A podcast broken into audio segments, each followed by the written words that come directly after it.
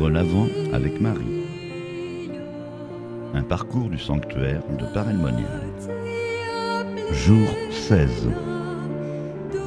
À l'école de Saint-Louis-Marie Grignon de Montfort, nous entrons dans une dévotion à Vierge Marie plus profonde afin de nous consacrer à elle. Et pour cela, nous lisons ensemble le traité de la vraie dévotion à la Vierge Marie.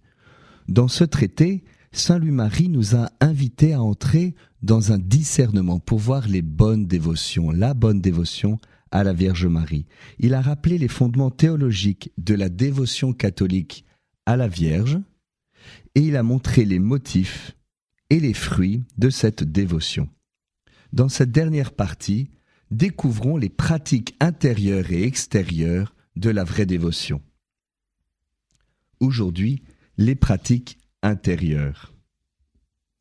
Au numéro 257, Saint Louis-Marie résume les pratiques intérieures en quatre mots. Il s'agit de faire toutes nos actions par Marie, avec Marie, en Marie et pour Marie, afin de les faire parfaitement par Jésus, avec Jésus, en Jésus et pour Jésus. Et dans les numéros qui suivent, numéro 258 à 265, Saint Louis va expliquer chacun de ces quatre mots par, en, avec et pour Marie. Tout faire par Marie, au numéro 258-259. Qu'est-ce que cela veut dire?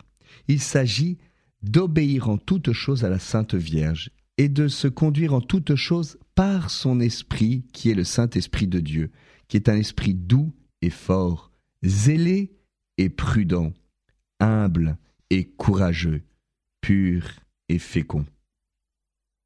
Concrètement, Saint Louis-Marie indique au numéro 250 une manière de vivre cela très simplement. Sous un seul regard de l'esprit, en disant par exemple Je renonce à moi, je me donne à vous, ma chère mère, avant, pendant et après chaque action que nous posons. Faire avec Marie, numéro 260. C'est bien simple, il s'agit en toute chose de considérer comment Marie ferait si elle était à ma place. Et pour cela, nous devons méditer, imiter les vertus de Marie.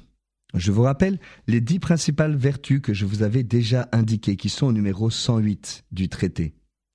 L'humilité profonde, la foi vive, l'obéissance aveugle, l'oraison continuelle, la mortification universelle, la pureté divine, la charité ardente, la patience héroïque, la douceur angélique et la sagesse divine de Marie.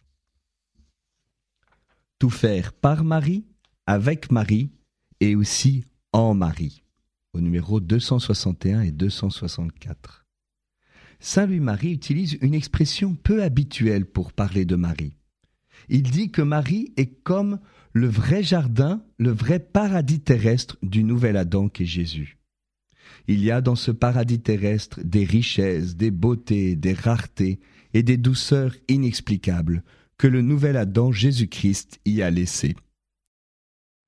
Ce saint lieu, qu'est Marie, n'est composé que d'une terre vierge et immaculée, dont a été formé et nourri le nouvel Adam sans aucune tache ni souillure par l'opération du Saint-Esprit qui habite.